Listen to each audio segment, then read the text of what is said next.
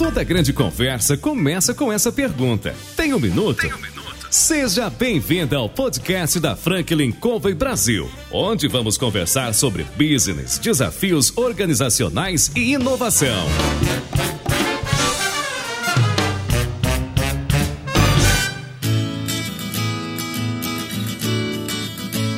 Olá pessoal, meu nome é João Palmeira, eu sou consultor sênior da Franklin Covey Brasil e eu estou aqui para entrevistar os CEOs, presidentes e diretores das mais importantes empresas na atualidade no Brasil. Nosso programa traz empreendedores, gestores, pessoas que de alguma maneira contribuem e estão compartilhando as suas experiências de vida com conceitos, trazendo as histórias do dia a dia para enriquecer a nossa realidade. Nós ligamos para o Alan Winkler e perguntamos para ele se ele tinha um minuto. E ele disse que sim. Alan, você tem um minuto? Tem um minuto.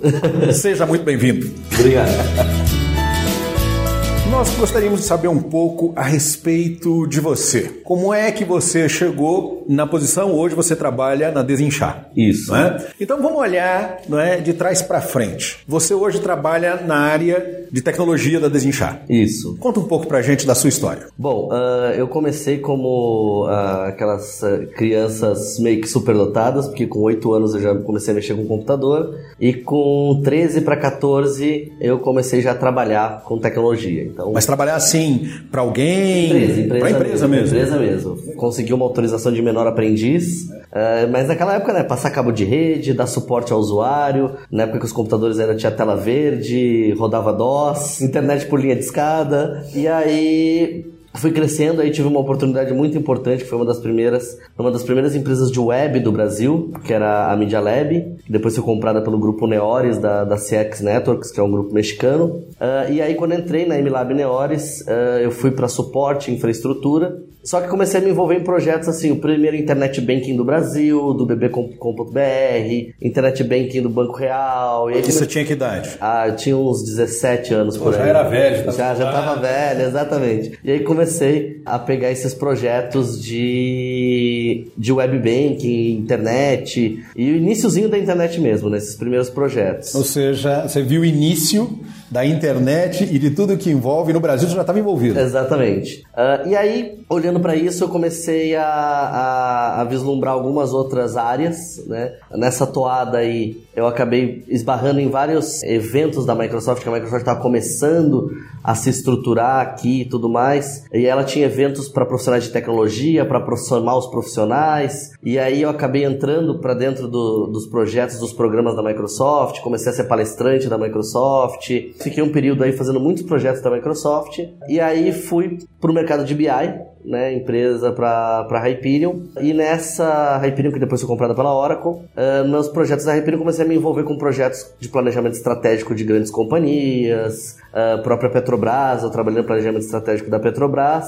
Foi quando a Proclarity também me buscou, que era uma empresa de BI, onde me envolvi outros projetos de BI desse, e a Proclarity foi comprada pela Microsoft. Você já tinha quantos anos aí? Aí eu tava com uns 22, Já por tava aí, velho, né? Já tava velho de novo. E aí eu fui pra... Voltei Mi- pra Microsoft, pro mundo Microsoft, com a aquisição da Proclarity pela Microsoft, né? E aí me envolvi de novo em... E aí eu comecei... Aí eu peguei um programa legal na Microsoft, que foi onde me, me despertou pro mundo dos empreendedores, vamos dizer assim, e pro, pros executivos. Foi que eu peguei um programa que a Microsoft chamava de Customer Experience, onde eu fazia reuniões com C-levels de várias companhias, entendendo as necessidades das companhias de tecnologia e determinando que tecnologia da Microsoft eles iam usar. Né? Então eram reuniões mais técnicas com executivos, onde eu tinha que fazer esse trabalho de traduzir para o executivo o que era tecnologia e traduzir a necessidade dele para um produto tecnológico que a gente tinha Você indicava soluções para. para grandes empresas. Entendi. E aí, nessa, nesse momento, falando com muitos executivos, executivos, executivos, eu tive uma passagem rápida por um projeto da HTC vindo para o Brasil, que foi a primeira empresa a trazer smartphones para o Brasil, naquela época ainda, antes do grande boom, né? Os primeiros celulares eram com Windows. E aí, o presidente da HTC me indicou para um projeto ah, na ToGet, que é uma empresa de recrutamento de executivos, onde eles já queriam inovar, né? A empresa estava nascendo e eles já queriam ser a mais inovadora e esse projeto envolvia um fundo de investimento chamado Galícia. E aí esse fundo de investimento eu conheci os investidores, né, muitos ex-Ambevs por lá. E aí eu comecei a me interessar por isso. Falei, pô, esses caras montam um monte de empresa, montam um monte de negócio, gostei do modelo Ambev de trabalhar. Uh, e aí fui lá, fiquei uns bons anos ali na TuGet, criando toda uma plataforma em nuvem, já naquela época, estou falando de mais de 10 anos atrás. Nossa. A TuGet já era 100% nuvem, alta tecnologia para área de recrutamento de executivos. E aí o fundo da Galícia resolveu montar o Doutor Consulta, onde foi, eu acho, um grande salto de carreira para mim e também um grande aprendizado. Pelo... Uma quebra de paradigma, né? E uma quebra de paradigma, né? Porque eu conheci lá, né? Fui apresentado por Tomás Sirouk, que é o presidente do Doutor Consulta hoje, principal investidor e fundador. Uh, e ele é um ex-Ambev também, uh, e o Guilherme também, que estava junto no time inicial do Doutor Consulta, e assim, ali para mim foi uma escola, né? Aprender com os principais executivos que foram os caras que colocaram a Ambev onde ela estava e estavam começando a construir outros grandes negócios de sucesso. E eles me chamaram exatamente pelo meu forte em BI e por essa pluralidade de entender a tecnologia como um todo pro negócio. A tua posição hoje é CDO. Hoje é CDO. O CDO precisa ter essa visão não é plural para poder executar com eficácia e eficiência? Olha, isso é uma coisa que a gente brinca, né? Os CDOs que existem hoje são muito poucos ainda no mercado. É uma posição super nova e a gente tem até se encontrado, conversado para discutir a posição, porque ela depende um pouco de empresa para empresa. Ela sendo nova, explica para quem está ouvindo a gente, porque talvez essas siglas, né? CEO, CCO, enfim, as diferentes siglas às vezes não são tão comuns claro. para a gente, né? O que é CDO? CDO é o Chief Digital Officer. Né? Ele é o responsável, é o principal responsável da companhia por toda a digitalização da companhia. Diferente do que era antigamente o CTO, que era o chefe de tecnologia, hoje a tecnologia vai além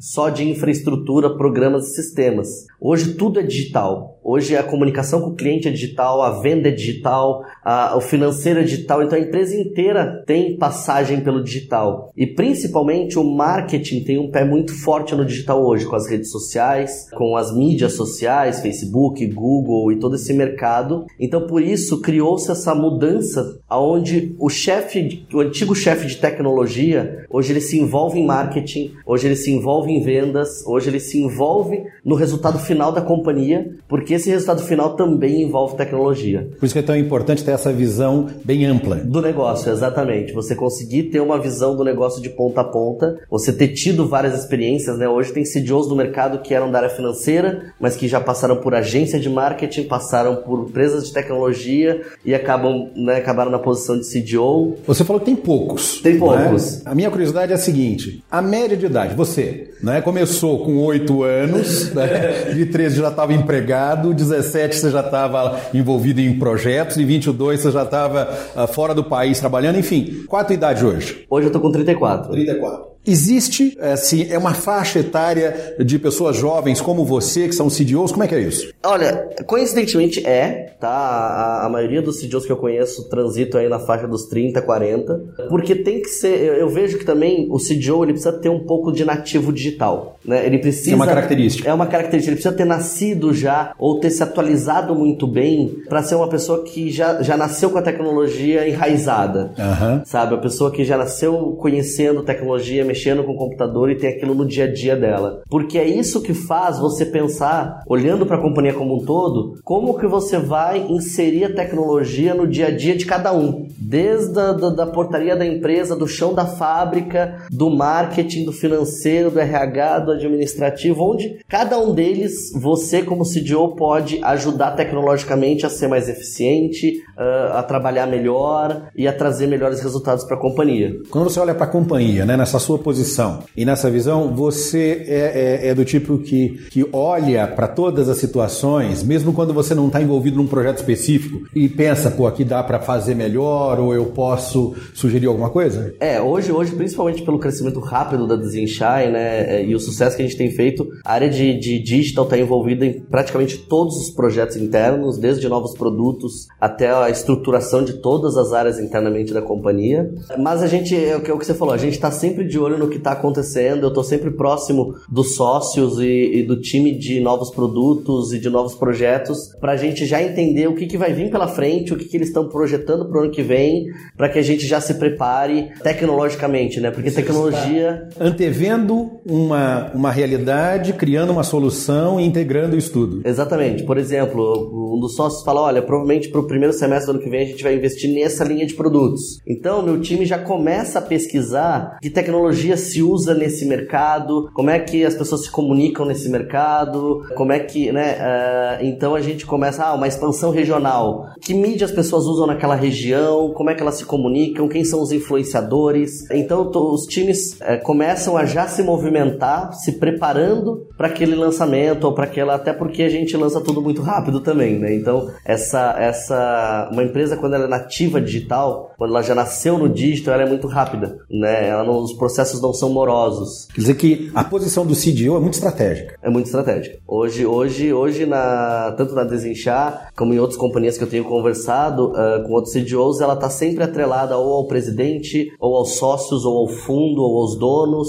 porque é, é como se fosse um catalisador da aceleração da companhia. É interessante você falar isso, né? Porque a gente está dizendo, você tem 34 anos, está numa posição de grande responsabilidade e provavelmente você lida, por exemplo, né, quando você diz sócios ou presidente, com gente muito mais velha que você. Outra geração, outra cabeça, não? Aí a gente tem um, um paralelo engraçado na Desenchar. Sempre lidei com pessoas mais velhas, né? Minha carreira inteira, projetos grandes, projetos de Petrobras, planejamento estratégico da Petrobras e coisas como.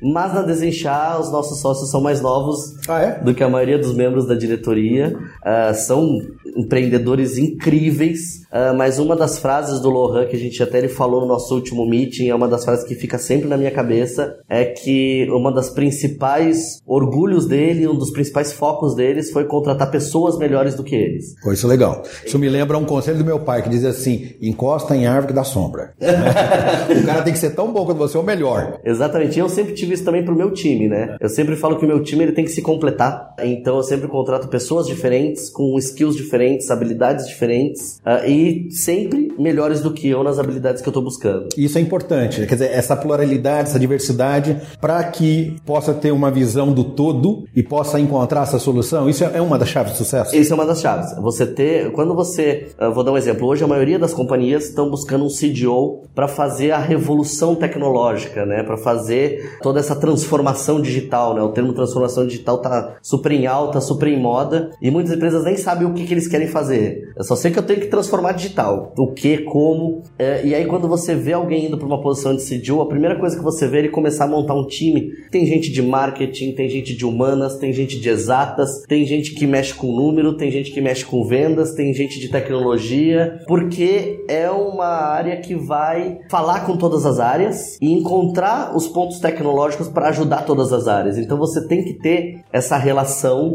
Uh, é como se você montasse uma mini startup dentro da companhia, pensando em como reformular cada processo de negócio. Esse é um, é ponto interessante, né? Eu, eu discutia com alguns CEOs nas nossas últimas entrevistas a necessidade, muitas vezes, de uma grande empresa ter uma área que muitas vezes está, é, vamos dizer, descolada para poder pensar, para poder ter mais agilidade, para poder oferecer inovação, novas visões e soluções para os desafios. E às vezes, quando isso não existe, ou quando existe muito dentro do negócio, parece que o processo decisório é mais difícil, as coisas são mais morosas. É, o que eu acho que o que atrapalha hoje as companhias, que a gente brinca, o corpo de bombeiros atrapalha a evolução tecnológica, né? Ah, o seu time de tecnologia, o seu time de digital estar envolvido no dia a dia, ele tá apagando incêndio todo o tempo. Ele tá todo o tempo resolvendo o problema de alguém. E aí ele não tá conseguindo focar em pensar como é que eu resolvo a raiz dos problemas? Como é que eu resolvo, uh, sabe, exemplos dos mais bobos, por exemplo, ah, a companhia está com problemas do atendimento ao cliente. Tá, a minha equipe de tecnologia vai ficar o tempo inteiro voltada a mexer em PABX, em call center, nesse tipo de coisa. Eu não tenho ninguém pensando, ah, como é que eu vou implementar um chatbot? Como é que eu vou implementar uma inteligência artificial para ajudar a minha equipe de atendimento a ter respostas mais precisas? Como é que, quem é que está olhando quais são os principais problemas que os meus clientes estão reclamando. Ah, não, 90% é logística. Então, peraí, a minha equipe de digital tinha que estar olhando para os problemas de logística, implementando soluções tecnológicas para agilizar e melhorar a logística, para que eu tivesse menos, menos problemas no atendimento. Então, por isso que a área de digital ela tem essa visão e, e, e, empresas que, que não são nativas digitais, ela tem que estar tá descolada do dia a dia. Porque só estando descolada do dia a dia é que ela vai uh, conseguir olhar para a raiz do problema. Eu acho que você está falando uma coisa interessante, né? Porque quando a gente pensa né, em apagar incêndio, né, o tal corpo de bombeiro que você comentou, muitas empresas valorizam pessoas que apagam os incêndios. O interessante é que elas não param para pensar que é muito mais caro você corrigir do que prevenir. E, e a tua equipe, ela está olhando para a situação, a causa raiz e já buscando solução. Exatamente. Quer dizer, se ela está envolvida no olho do furacão, no dia a dia ali apagando incêndio, ela não vai ter tempo para pensar fora da caixa. Exatamente. É por aí. É por aí. Uh, e esse é, eu acho que é a recomendação de todos os CEOs que eu converso atualmente, assim, CEOs são amigos, CEO da Ering, da L'Oreal, da Decathlon, que a gente conversa toda semana e, e troca é, muita figurinha, eles falam a mesma coisa, né? A gente tem que estar tá fora da, da, da caixa para poder, porque muitas vezes até mesmo você falando, não, olha, você vai dar foco em inovação. Você, de novo, você acaba olhando para o problema na área onde o problema está acontecendo e se perde da, da raiz do problema, da origem do problema, né? Uh, você é... vai para o sintoma, não para a causa. Exatamente, você vai para o sintoma e não para a causa. Você pega exemplo, por exemplo, agora dos novos bancos, né? Dessas startups, as fintechs. grande parte dos problemas dos grandes bancos estão nas agências. O que as fintechs fizeram? Não tem agência, pronto. A raiz do problema era a agência, a raiz do problema. Pronto, então não precisa mais ter agência. Vamos resolver isso, vamos fazer tudo digitalmente, vamos comunicar tudo digitalmente, vamos ter outra relação. Outro ponto, os atendimentos mudaram muito, né? É, empresas pioneiras como Netflix e tal mudaram a forma como falar com as pessoas. Mas por quê? Não é porque ah, resolveu ou não resolveu o meu problema. É porque no mundo hoje as pessoas elas estão mais sozinhas, mais isoladas, elas são mais carentes é, e aquela carência de atenção ela pode suprir no atendimento do cartão de crédito que veio errado e a pessoa foi simpática, falou desculpa, mandou um presente, mandou um brinde, falou: olha, nós falhamos. Aquilo que ela não tem no dia a dia dela, seja profissional ou familiar, ela acaba sendo acolhida num atendimento diferenciado de uma companhia. Isso muda a percepção daquela companhia mesmo? Não só isso, transforma a companhia no que a gente chama de um love brand, né? O amor pela marca, né? Entendeu? Você ama aquela marca não é só porque aquela marca é boa, mas você ama aquela marca porque toda vez que você se comunica com aquela marca, ela te acolhe, né? E essa essa, e essa transformação só se dá exatamente quando você olha de fora. Você está falando isso, eu estou pensando aqui, eu sou usuário da Apple e muitas vezes, mesmo quando a minha garantia foi embora, eu tenho um aplicativo, entrei em contato, ela olhou,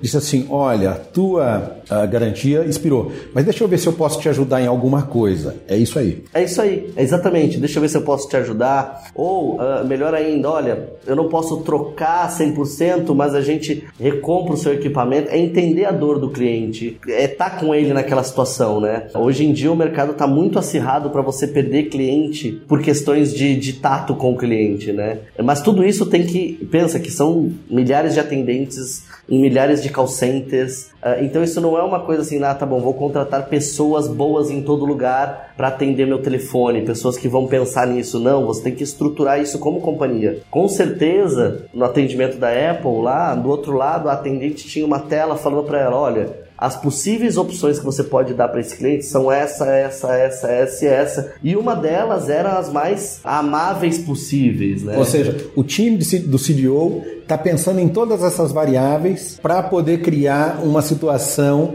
de que faça com que o cliente ele goste da marca, ele tenha uma boa experiência, é isso? Exatamente, não só isso, mas envolvendo as áreas finais em como a solução tecnológica pode levar isso, né? Antigamente você treinava muitos call centers. Hoje o que, que você faz? Hoje você coloca ferramentas que orienta ele em tempo real. Porque senão você vai ficar treinando, ó, se o cara perguntar isso, você fala isso, se a pessoa perguntar aquilo, você fala aquilo.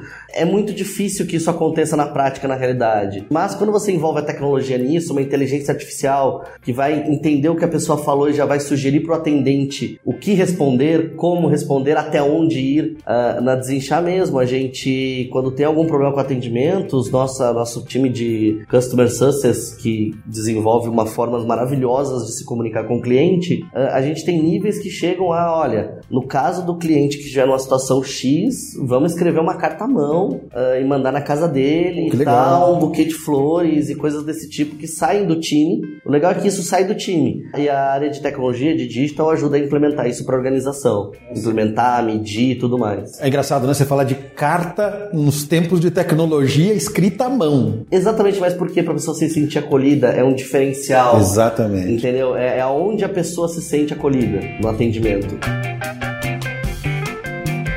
E quando a gente pensa na desinchar, como você comentou, né? É, nós estamos falando de um produto que, eh, vai lá, a história que eu sei de mais antiga é de um imperador chinês que em 2737 tinha mania de ferver água para tomar, caíram umas folhas dentro da panela e aí começa a história do chá daí para frente. Quer dizer, nós estamos falando de um produto extremamente antigo, onde o brasileiro não tinha ou não tem a cultura de tomar chá e de repente vocês conseguem contribuir para uma mudança significativa nesse paradigma, né? Sim. Como é que a tecnologia está contribuindo nesse processo? Olha, a, a tecnologia está contribuindo com muita informação, é muito dado, é muito, muita tecnologia de redes sociais, muito mercado que a gente analisa, mas eu acho que também se dá muito, eu acho que não só nós, como outras startups, se dá muito pela cultura dessas novas empresas, né? Eu acho que quando fundou-se a Desenchar, o objetivo sempre foi levar saúde para as pessoas. Engraçado você estar tá falando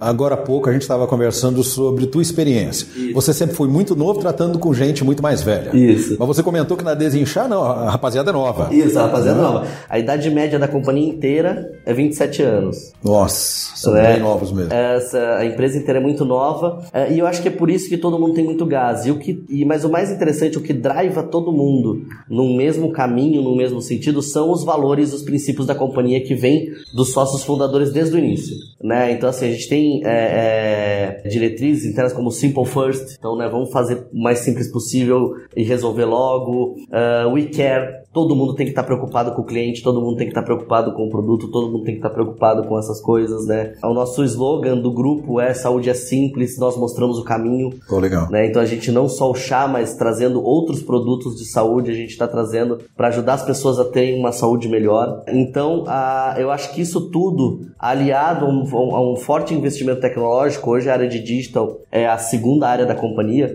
tem mais de 50% da, da companhia está entre digital e marketing. Então você vê que é um novo paradigma de companhia, de empresa mesmo, né? Você vê empresas muito grandes que têm áreas de marketing e tecnologia pequenas, com operações terceirizadas para uma série de agências, uma série de empresas de tecnologia, e no nosso caso, temos agências, temos fornecedores de tecnologia, mas temos um time enorme, tanto em digital como em marketing. Por quê? Porque o marketing hoje é o que leva a companhia a crescer rápido. Uh, nosso, outra coisa interessante, a gente começou o marketing pelo lado ao contrário, eu brinco. As empresas começam pelo tradicional, né? Pelo jornal, a revista, o rádio, a televisão. Né? E hoje Companhias com dezenas de anos estão pensando no social, estão pensando nas influenciadoras. Ah, como que eu monto meu Instagram? E hoje a Desenchar é o maior Instagram de bebidas do Brasil. A gente passou a Coca-Cola. A gente tem 1 milhão e 600 mil seguidores. A Coca-Cola acho que estava com 1 milhão e 300 mil. Exatamente porque a gente começou pelo outro lado. A gente falou, bom, tá todo mundo tentando chegar aqui, vamos começar daqui. O engraçado, né, que você está falando que começou pelo outro lado, né, nesse sentido, e nós estamos dizendo o seguinte, nós estamos vendendo chá que é algo, teoricamente, né, vendido em qualquer Uh, comércio, mas de uma maneira totalmente diferente. Sim, o que fez a Desinchar explodir nesse sucesso é que, uh, de novo, o objetivo do, do, do, do sócio sempre foi levar saúde. E para você levar saudabilidade para uma pessoa, você tem que levar rotina. Né? Ninguém fica saudável com um dia de academia. É verdade. Ninguém fica saudável tomando um dia de um remédio ou fazendo um dia de yoga ou indo correr no parque um dia. Agora, se você corre no parque todo dia, se você faz academia todo dia, tudo que você criar uma rotina saudável te traz mais saúde. E aí, o conceito do desinchar desde o início foi esse: como é que eu faço as pessoas terem a rotina do chá para que elas tenham o benefício e aí sim o produto se faça valoroso na vida delas. Então, desde o início, por exemplo, a caixa de desenchar ela tem 60 sachês. Por quê? Porque estudos dizem que depois que você repetir algo por 60 dias,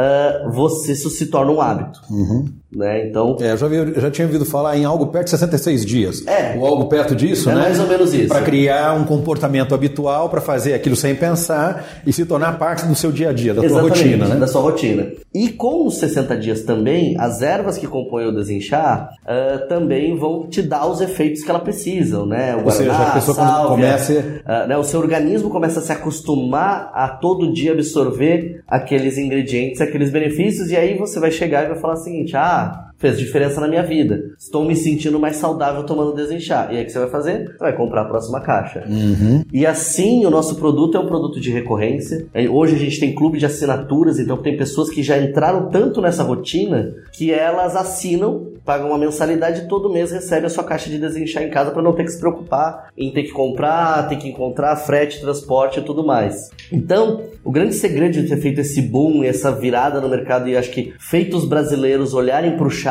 com outros olhos uhum. foi ter criado essa questão da rotina saudável. Eu confesso para você que quando você fala disso, eu, eu, comecei a lutar com 12 anos, parei com 36. E em alguns locais onde eu lutava, o chá fazia parte. Era uma. Tava ali uma garrafa em que você podia se servir, ou que num bate-papo, às vezes, como agora, né? A gente tá no inverno, tá frio e tal, você ia lá para aquecer, tomava um chazinho assim que saía. E mesmo assim, é, foi difícil. Olha para minha realidade, eu não desenvolvi o hábito de tomar chá, mesmo sabendo que é bom, mesmo tendo a, a influência da academia, por exemplo, né? não, não de todas, mas de, de algumas delas. E eu fico imaginando, vocês então estão criando, não é, com a Desinchar, a habitualidade do brasileiro de, através do chá, ganhar saúde e criar um hábito para toda a vida. Exatamente. E com o crescimento das Desinchar, a gente criou uma holding que chama Novu. A gente já tem outros produtos, outras marcas, né? A gente tem o Evolution Coffee, que você não precisa colocar açúcar, ele, ele é leofilizado. Uh, então é um processo de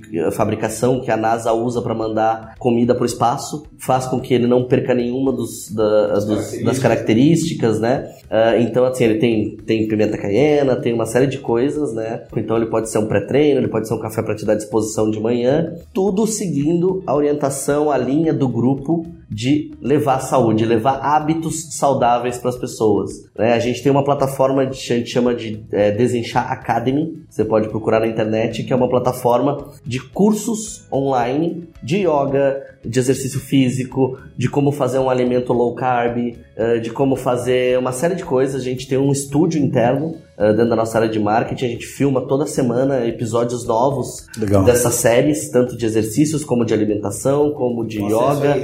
É, o acesso é por assinatura. A assinatura. assinatura. Então, se a gente quiser, faz, o, faz a assinatura, faz parte do clube, do clube, vai receber em casa e, e vai participar. Tem a plataforma da Academy. Entendi. Né? Então, o, o objetivo do grupo é sempre esse. Saúde é simples, nós mostramos o caminho e sempre com foco em as pessoas criarem esse hábito. Isso é muito bacana. Agora, você falou, não é, do teu da tua equipe né, e da área de marketing e digital, na Desinchar, 50%. Isso. São jovens? Jovens. Todos muito jovens. Eu acho que a gente tem um contraponto na minha área, uhum. que é o Sidon, que é um dos nossos programadores, porque a gente está construindo plataformas próprias né, de e-commerce, de gestão de web e tudo mais, a gente está construindo internamente. E aí eu quis trazer alguém muito experiente em programação, em desenvolvimento para o time. Então ele tem 60 anos. Ele é a pessoa mais velha da companhia inteira. e se dá muito bem, a equipe dele é inteira tem, tem um tem 22, outro tem 21, 25, ele fica no meio da molecada. Quer dizer, ele, tá, ele veio da geração X para trabalhar com a Y e tá ali se divertindo. Tá ali se divertindo e, e, isso é muito legal porque tem uma troca muito interessante, né? Uh, ele traz pro time muita seriedade, responsabilidade e tá ensinando essa turma nova como trabalhar assim, mais estruturado. Eu acho que isso é muito legal, é um exemplo interessante de pensar. Há uns anos atrás eu fui falar sobre gestão da mudança e eu me deparei com o, o estudo das gerações, né? E, e quando eu olhei para aquilo ali, eu pensei assim, cara, às vezes existem situações antagônicas, quer dizer, um pensa de um jeito, o outro pensa do outro, totalmente diferente, e as pessoas podiam aproveitar isso, né? E você está dizendo exatamente isso, quer dizer, vocês trocam experiências e é uma troca de ensinamento, provavelmente, entre este que tem 60 anos e a grande maioria que está na casa dos 20, 30. Exatamente. E não só isso, eu falo até troca de informação entre perfis, né, de skills. Uh, eu tenho algumas pessoas no time que são extremamente organizadas, com Kanban, com Scrum, e aí você vai e faz aquela reunião toda semana e anota tudo, e escreve história para cada atividade que vai fazer, para ver os poréns e tal. E aí no contraponto tem gente que faz tudo de cabeça, tá tudo lá na cabeça, cola uns post-it na parede, tá tudo certo. E aí quando você coloca esse pessoal para trabalhar junto no mesmo projeto, na mesma atividade, você tem uma complementação, você passa a ter um projeto ágil, dinâmico e ao mesmo tempo organizado. Ou seja, a sinergia acontece. Exatamente. Você começa. Eu falo que para mim é, é construir um time é brincar de Lego, brincar de quebra-cabeça. Você não vai ter duas peças iguais. Você vai ter que estar tá sempre encaixando uma peça na outra e elas vão ter que se encaixar ali e um vai ser diferente do outro e você vai posicionar eles tanto nos times para trabalhar, como até mesmo fisicamente eu posiciono. Hoje mesmo a gente brincou que teve a dança das cadeiras lá. Uhum. Uh, a gente muda as posições, muda as pessoas, entra gente nova, eu reposiciono todo mundo, uh, exatamente para colocar pessoas que se complementem próximas, para que elas possam uma se ajudar a outra. É, pensando nisso, né, a gente olha para a área de negócios, um paradigma antigo e às vezes um comportamento até observado hoje é que as pessoas se aproximam dos iguais, porque querem gente que diga amém para o que eles acham e pensam. Né? E você está dizendo justamente o oposto, né? Vamos pegar gente diferente, vamos colocar junto, eles vão se complementar e vão construir coisas ainda mais bacanas. É por aí. Exatamente, exatamente. Uh, um, dos nossos outros diretores, ele, ele, usa uma frase de vez em quando com a gente, principalmente em processo seletivo, quando alguém chega e fala assim: Olha, não, gostei dessa pessoa, mas é meio estranho aqui, isso aqui é meio estranho, o jeito dele. Tá... Aí ele fala: Contrata. We like stranger people. A gente gosta de pessoas estranhas, entendeu? A gente gosta de pessoas que não vão se encaixar no padrão, exatamente porque elas vão nos ajudar a encontrar um novo padrão mais harmônico, né? Mais, onde as pessoas se completem mais. Tem um, tem um estudioso chamado Anthony Gregork, e esse cara comenta como é que a gente processa informação. Então ele diz que tem estilos, não é? Concreto e sequencial, abstrato e aleatório. Você está falando do cara que é todo organizado, usa Scrum, né? Ele vai ali, usa o Kanban, faz as coisas, anota, cria história e tal. Tem outro que vai no post-it, olha, às vezes pouco anota, mas ele vem para contribuir. Essa riqueza, é, de certa maneira, é, ela ajuda muito a gente olhar para alguma coisa que talvez passou desapercebido. Tem muito pau lá, tem muita discussão no bom sentido, como é que é isso? Tem, acho que a, a, a área está sempre, ainda mais porque é uma área que está capitaneando os problemas das outras áreas, né, ajudando as outras áreas a resolver seus problemas. Com o advento da tecnologia, tem muita divergência de opinião. Uh, muitas vezes eu entro para tentar encontrar um caminho intermediário, mas uh, o, o, mais, digamos assim, o mais gostoso é que a companhia como um todo, né, isso a gente brinca que é a principal coisa que a gente busca quando está fazendo o processo seletivo, ela tem um, um, um conceito de easy going. Né? Então, assim, tem gente que vai de bermuda, uh, tem gente que leva o cachorro. Hoje tinha um cachorro, outro dia tinha outro cachorro lá no meio do pessoal andando. E olha que era um pitbull. Tinha um pitbull andando no meio da galera, mas era super mansinha, pegava, sentava, deitava do lado das pessoas. Uh, a todo mundo tem a liberdade de falar, questionar, uh, sabe? Assim, tá, tá numa reunião, tem diretor, tem gerente e tem o estagiário que levanta a mão e fala: Mas olha, eu acho que isso aqui tá errado, eu acho que isso aqui não vai funcionar. Então, assim, a, a, o easygoing é uma, é, uma, é uma cultura da nossa companhia. Então, assim, todo mundo tá lá para ter uma vida leve. Né? Isso é importante, né? Então, então, assim, as discussões são sempre saudáveis, né? São sempre discussões uh, ah, para encontrar o melhor caminho. Eu acho que esse é um ponto, né, para quem está ouvindo a gente, para pensar de que não é porque alguém pensa diferente é que ele está contra você. Muito pelo contrário, né? Ele pensar diferente pode te ajudar a olhar o que você não está vendo. Exatamente. E pode te ajudar até a aprimorar aquele projeto que você está desenvolvendo, né? Eu acho que para mim, assim, a, as críticas são sempre bem-vindas. Eu acho que esse é um outro detalhe importante para a gente pensar, o pessoal que está ouvindo a gente aqui, é que lidar com crítica não é necessariamente fácil. As pessoas se fecham, se retraem, tentam uh, justificar comportamento ou visão, mas quando você cria uma cultura, como você está dizendo, em que se o estagiário achar que não está legal, ele participando da reunião, ele levanta o braço e contribui, esse é o tipo de, de visão de que talvez algumas empresas precisem se dar conta, porque isso cria um ambiente rico. Sim, não, com certeza. É, é,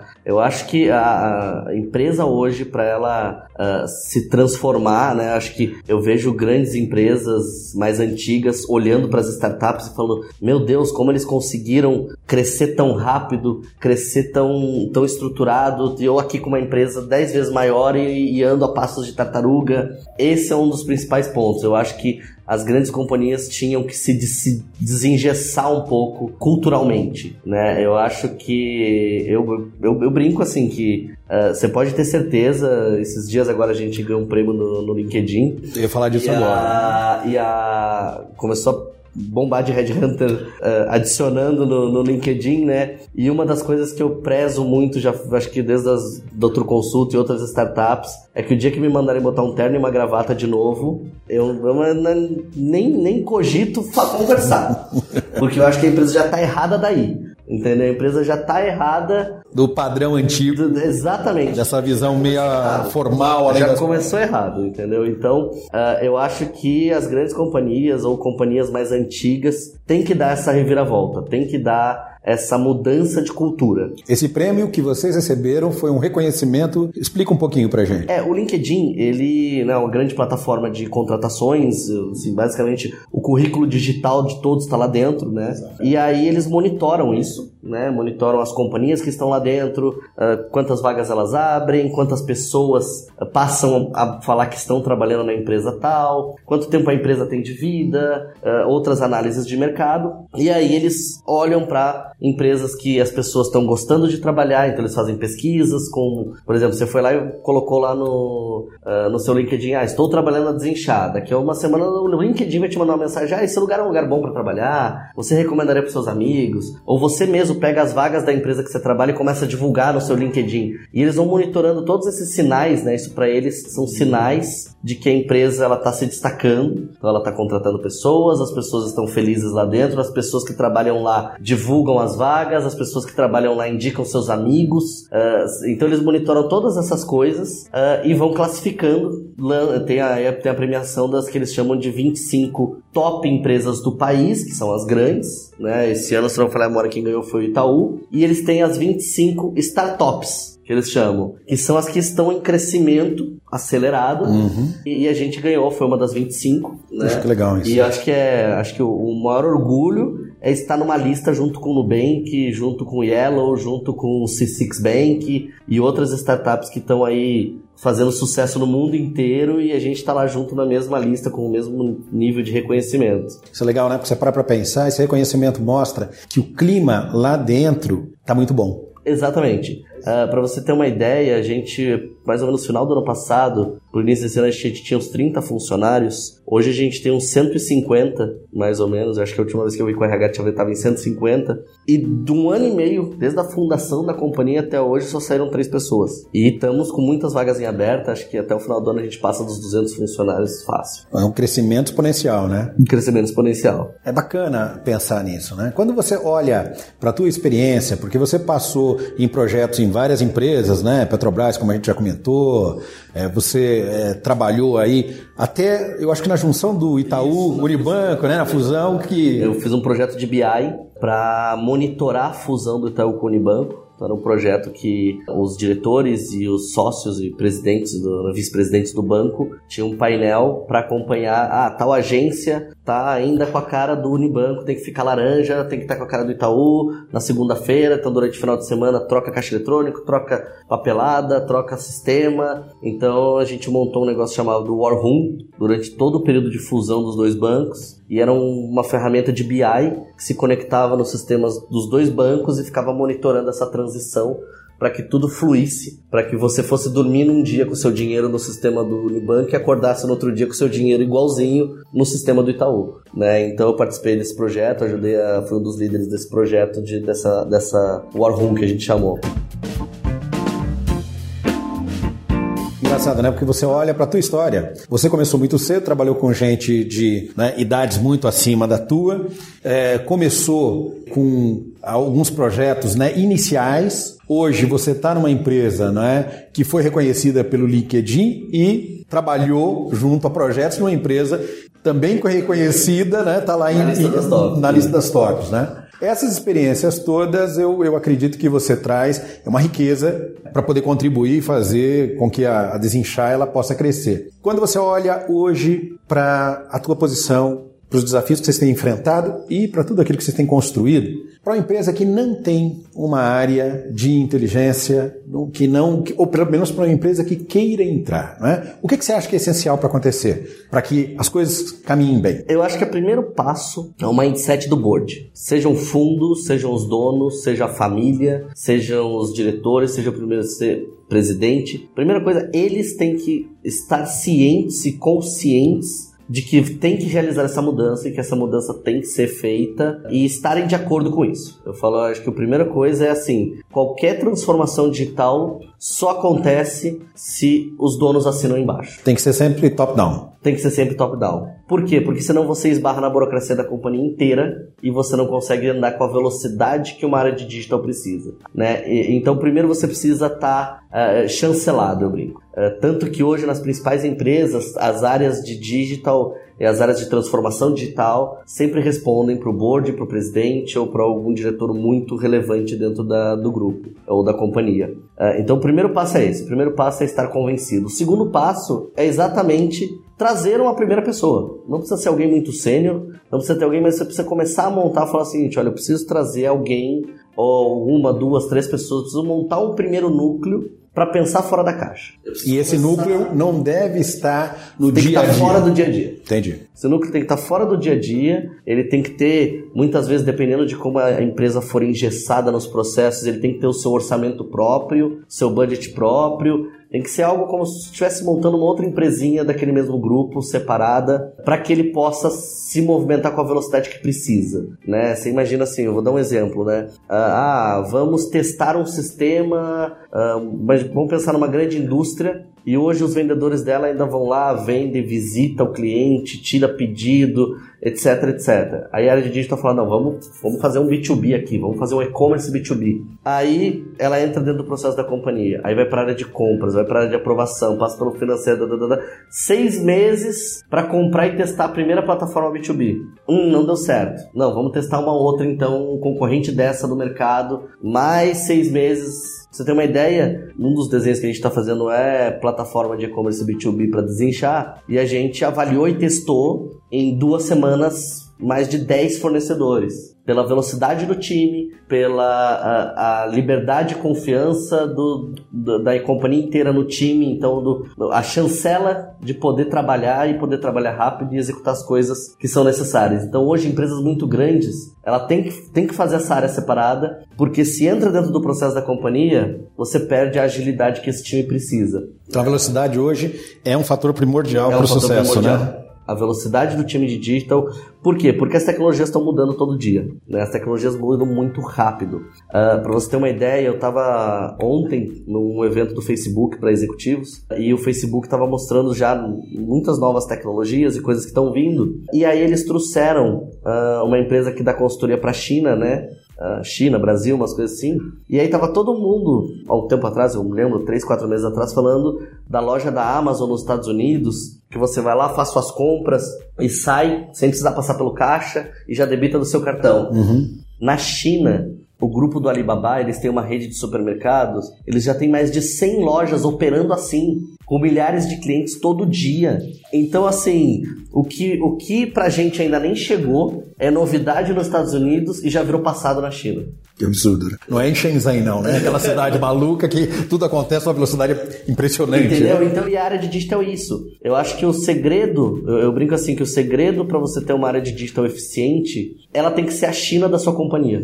E você tem que dar liberdade para que ela seja a China da sua companhia. Pô, legal isso. É preciso ter coragem, né? E uma visão de longo prazo e de curto prazo também, né? Desse, do board ou do presidente, CEO, enfim, para ele poder pensar fora da caixa. E às vezes é difícil. Né? E é por isso que eu disse que tem que vir lá de cima. Não é porque a adoção pela companhia precisa de um top-down, não. Mas é que esse nível de liberdade, esse nível de estrutura que você precisa para transformar a companhia como um todo, tem que ter o aval. Tem que ter, sabe, tem que estar tá apoiado pela liderança lá de cima, entendeu? Poderia ser, ah, não, o diretor de tecnologia montou uma sub-área de inovação tecnológica. Só que a hora que essa sub-área vira e fala assim, olha, encontramos uma solução, vamos revolucionar toda a nossa área comercial. O presidente fala, você tá louco? Não, você não vai mudar toda a área comercial da companhia. Você não vai trocar todos os sistemas do comercial. Por isso tem que ser top-down, né? Porque Por você já tem a carta branca. Tem que ter carta branca. A área de, de que vai fazer a transformação digital da companhia, ela tem que ter a carta branca. Ela tem que poder chegar, desenhar um modelo de negócio, desenhar e falar o seguinte: agora essa área inteira da companhia a gente vai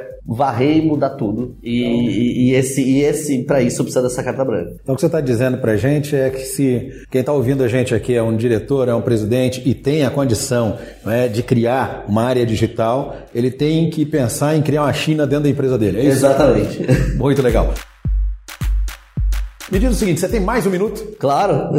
então, conta para mim o seguinte, e para aquele que quer trabalhar na área digital? Né? Você contou parte da sua história e experiência, você, eh, de posse dessa visão, o que, que você diria para essas pessoas? O que, que elas precisam pensar em se preparar? O que, que elas precisam trabalhar para poder entrar nessa Bom, área? Eu vou dizer o que eu busco muito no meu time. Eu acho que as pessoas que trabalham com, com inovação uh, digital, com tecnologia, com essas áreas de ponta, elas têm que ser muito curiosas, elas têm que ser autodidata, porque a, a, velocidade das coisas, a velocidade da, das tecnologias, ela é muito rápida, então são pessoas que estão o dia inteiro pesquisando, são pessoas que estão o dia inteiro se transformando, inovando, uh, buscando novas coisas. A maior briga lá na, na, na nossa área é quem vai pro evento, né? Então, assim, essa semana, ó, semana passada a gente teve um evento com o Google, depois teve um evento no UOL, teve um evento da Traycorp, aí essa semana a gente teve o evento no Facebook, o evento da Adobe, e a gente foi dividindo o time, parte do time vai para Adobe, parte do time vai para o Google, parte do time vai para o Facebook, porque são todos sedentos por informação, por e aí depois tem uma regra básica. Vai pro evento, bate foto de tudo, anota tudo, volta para cá, tem uma pasta dentro da nossa, da nossa nuvem, uhum. joga tudo lá e compartilha com o time. Quem tiver dúvida, pergunta para quem foi no evento. Legal. Sobre as informações que foram trazidas do evento. Uh, então eu acho que eu, eu, acho que assim gostar de tecnologia, porque uh, tudo envolve tecnologia, mesmo você não sendo. Eu acho que isso é o mais importante. Uh, mais da metade do meu time não é de tecnologia.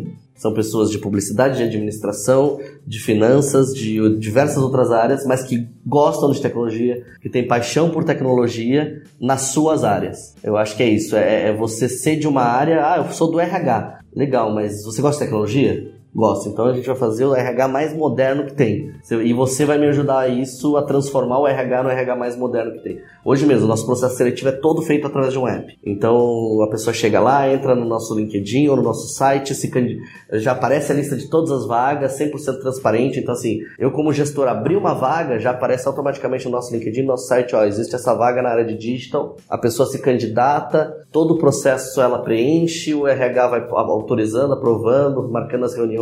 Então, independente da área, a pessoa tem que gostar de tecnologia, ser autodidata e sede por informação. Eu acho que esses são os três pilares para a transformação digital e para entrar numa área de digital, né? A área de digital ela transforma qualquer coisa na companhia, então não necessariamente você precisa ser de tecnologia. Mas tem que amar. Mas tem que gostar muito de tecnologia. Muito legal. Alan, muito obrigado pela tua participação, por esse bate-papo, foi muito bacana, me fez repensar uma série de coisas e tenho certeza que quem ouviu a gente aqui pôde olhar para o próprio negócio e se perguntar, não é, o que que eu preciso fazer, o que que eu devo deixar de fazer e talvez o que eu preciso começar a fazer quando eu penso na área digital do meu negócio.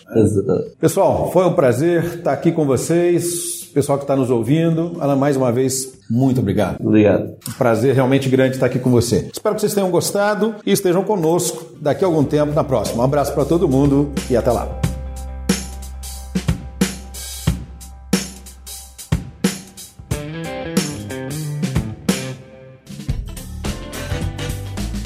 Você acabou de ouvir mais um episódio do Tem um Minuto. Oferecido pela Franklin Covey Brasil, uma empresa global que ajuda outras empresas a alcançarem resultados que requerem grandes mudanças no comportamento humano. Venha conhecer nossas soluções customizadas para os seus desafios organizacionais.